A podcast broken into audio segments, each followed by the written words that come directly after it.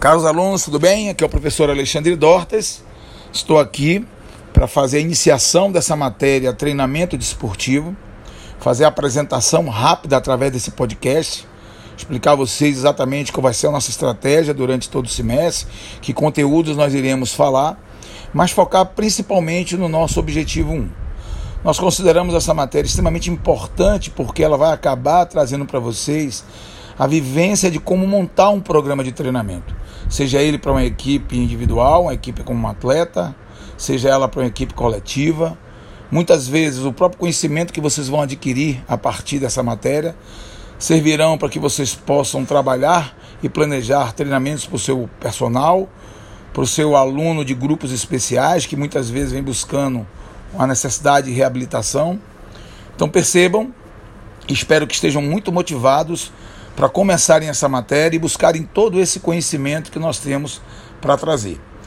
É, no nosso objetivo 1, logicamente, nós vamos focar primeiro no histórico e evolução do treinamento desportivo.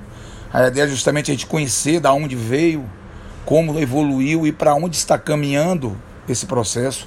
É muito importante que a gente entenda que a cada momento nós estamos renovando os nossos conceitos em relação ao treinamento, metodologias principalmente é, entender e conhecer as escolas que contribuíram, escolas europeias, escolas norte-americanas, escola asiática, que contribuíram muito com técnicas, com a ciência e a evolução desses modelos é, e, e periodização, modelos de periodização do treinamento desportivo.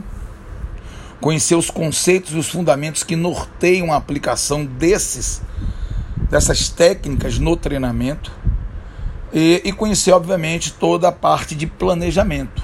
Então, nesse primeiro objetivo, vamos entender como é que nós planejamos um programa de treinamento. É, desde a parte orçamentária, desde a parte de montagem de comissão, é, de integração interdisciplinar entre essa comissão, que muitas vezes são de profissões ou de segmentos diferentes, é, planejar como acontecerão os treinamentos, como acontecerão, em que momentos serão as competições que serão escolhidas. Então, tudo isso é muito importante nesse processo. Adiante, vamos falar dos princípios, da periodização, de como periodizar, vamos falar de métodos de treinamento, cardio, neuromuscular, funcionais. Então, é uma matéria que eu acho que vocês vão gostar e espero que venham bastante motivados para elas, tá bom? É, durante esse processo, nós estaremos aqui junto.